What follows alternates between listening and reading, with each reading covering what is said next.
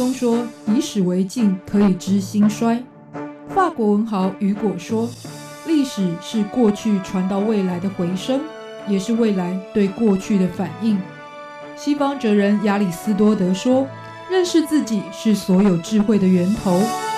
纵观历史深度，理解属于我们的世界，开脑洞，长知识，六百秒的历史课。认识过去，才能够掌握未来。欢迎您收听这一集六百秒的历史课，我是维珍。在末代领袖的思索与境遇，过去介绍过来自于越南以及缅甸的最后君主，而今天要说到的是同样位在中南半岛上，但人们更为陌生的辽国末代国王西萨旺瓦达纳的故事。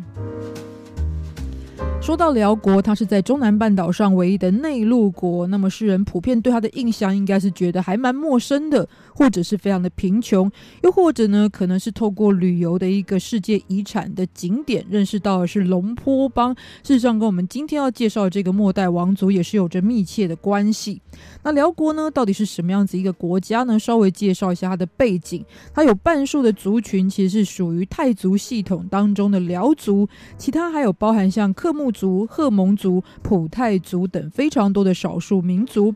在十四世纪之前，这里其实曾经被暹罗还有真腊统治。那如果以暹罗跟真腊到现在继承文化的概念，也就分别是泰国与柬埔寨。那直到西元一三五三年的时候呢，才由澜沧王国首度出现了在辽国统一的局面。而这个王朝也持续了三百多年，同时与真腊的吴哥王朝还有明朝之间都有非常密切的政治以及贸易的往来，而且呢，也曾经十分的强大。所以一直到十七世纪的后期呢，才因为区域分裂而逐渐衰弱。在一七零七年的时候，澜沧王国就裂解成为了万象王国、詹巴赛王国，还有琅勃拉邦王国。而事实上的这些王国，它有另外一个名称，可能大家更熟悉，像是万象，其实就是今天所说的首都永贞这个地方；而琅勃拉邦就是刚刚说过的世界遗产的所在东坡邦。而他们三个呢，以地理位置来分，是分别从南到北的王国。即使是独立成为分裂的王国，依然受到来自于暹罗、还有缅甸以及越南的武力威胁，甚至领土也逐步被他们所瓜分。永贞王朝呢，之后是被暹罗并吞，并且在一八二八年的时候，他最后的君主昭阿奴遭到了惨痛的命运，是被斩首在曼谷示众，而宣告了这个王朝的结束。直到法国殖民的时期呢，永贞才重新回到辽国的土地。然而，也在此时呢，曾经显赫的越南以及柬埔寨都跟辽国成为了命运共同体，也就是都成为了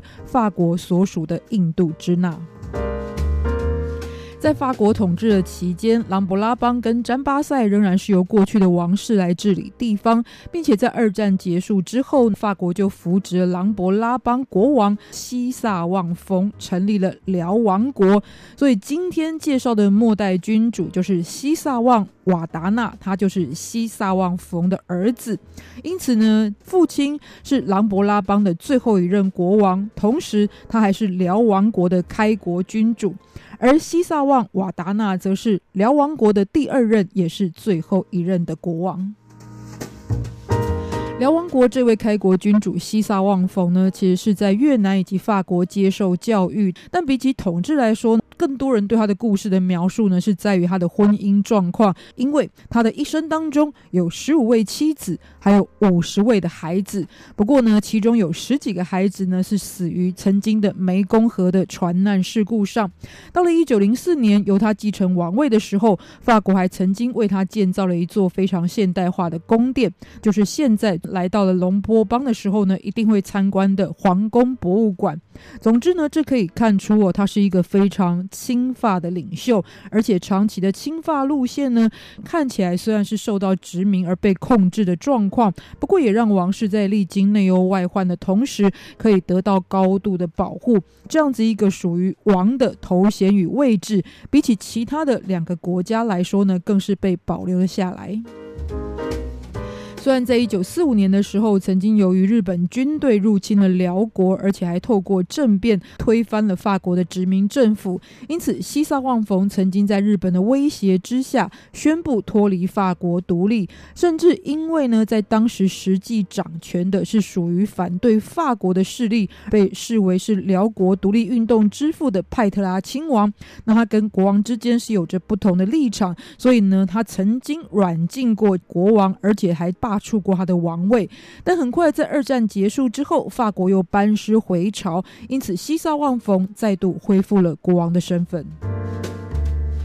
到了一九四六年，就在法国的主导之下，西萨旺冯就成为了一统辽国这个辽王国的国王。那詹巴塞王国则是被并入到领土当中，而他原本所属的这个王室呢，就被贬为是亲王的位置了。而辽王国就成为了名义上的君主立宪、有着自治体制的国家，但实际上呢，他还是完全的受到了法国的控制，而且呢，对于王位的威胁依旧是非常的频繁，包含呢。流亡的派特拉亲王以及非常多的王室的分子，都在邻近的地区建立自己的势力来进行反抗。这也是一个非常特殊的现象，因为这些亲王有非常多都是前往法国呢，接受了新式的教育，被新的观念洗礼之后呢，反而回到了辽国，是作为一个反抗势力而存在的。同时之间呢，在少数族群的分歧一直无法整合的情况之下，因此内战爆发只剩下时间的问题。但就在这样的局势。之下，一九五九年的时候，西萨旺冯又因病过世。不过，虽然他的从政期间是处于内忧外患的状况，但事实上呢，他在位五十五年，也成为了亚洲在位最久君主的纪录保持者，是一直到后来才被泰国的国王普美蓬的七十年所超过。因此，还是可以看到，在恐怖与平衡之间，他必定有着自己独特的智慧与处世哲学。而继位他的儿子就是西萨旺瓦达纳，是一位在法国成长，连母语都不太会说的国王。所以在成为王储之后呢，父亲就很致力于培养他的治国能力，包含学习辽语，还有参与行政工作。尤其后来也成为首相，在父亲重病的时候还担任摄政工作，都可以看得出来王室想要维持地位还有治理国家的决心。而他在继位之后呢，就陆续发生了内战，那他也因此呢没有举办登基典礼，但是努力的透过国际外交工作来寻求辽国独立的可能性。最终在一九五四年中终于。迎来了辽国脱离法国殖民独立的全新时代，但是并没有迎来和平的时期，因为当时有三位亲王透过不同的外国势力支持，造成内部的分裂。以永贞为主是亲近苏联的中立派梭发纳驸马亲王；以詹巴塞为主呢是亲美的保皇党文翁亲王；还有中共跟北越所支持共产组织巴特辽的领袖，这是苏发奴冯亲王。他们都自称首相，等于是各自为政。那为了消弭纷乱，就在国王的主导之下，一九六零年代，这三位亲王曾经短暂的合作，成立了联合政府。而国王则是展开一系列海外行程，包含最主要拜访了美国与苏联这两大国际阵营，也就是分别民主与共产的这两大阵营，希望他们能够对辽国的问题保持中立。但随即呢，辽国自己内部派系冲突，导致联合政府崩溃之后，内战进一步升高。而后，美国与苏联都还是依旧插手于其中。直到了一九七八年，巴特辽进攻首都永贞，就罢黜了西萨旺瓦达纳。因此，从澜沧王国开始，持续了六百多年的君主制度就在此画下句点。而苏发奴冯亲王则是成为了辽人民民主共和国的首任国家主席。而原本的末代君主西萨旺瓦达纳，虽然最初曾经被给予国家主席高级顾问的位置，但很快的就在一九七七年，他的全家人就被送进了再教育营。劳改，而之后呢，就没有之后了，因为这一位末代国王的生死行踪就再也没有被人记录，更成为辽国最大的谜团与禁忌。国家命运往往维系在三件事：一件是地理环境，第二是资源，第三是领导者的决策。那处于中南半岛的辽国，其实自古至今的命运就是被周围的国家所牵动。虽然它拥有丰富的森林与矿产资源，但是长期战争也导致没有办法稳定进行建设，甚至今天它还是地雷密度最高的国家之一。而在领导者的部分呢，其实看尽中南半岛上的国家都有着近代被列强作为傀儡的共同命。命运。其中的辽国更是容易被世人错过的一个国度。比起力图振作，也许他的末代领袖从来就没有机会能够掌握自己与国家的命运，的确让人唏嘘。在今天也特别来跟大家分享关于他的故事，不要忘记了下周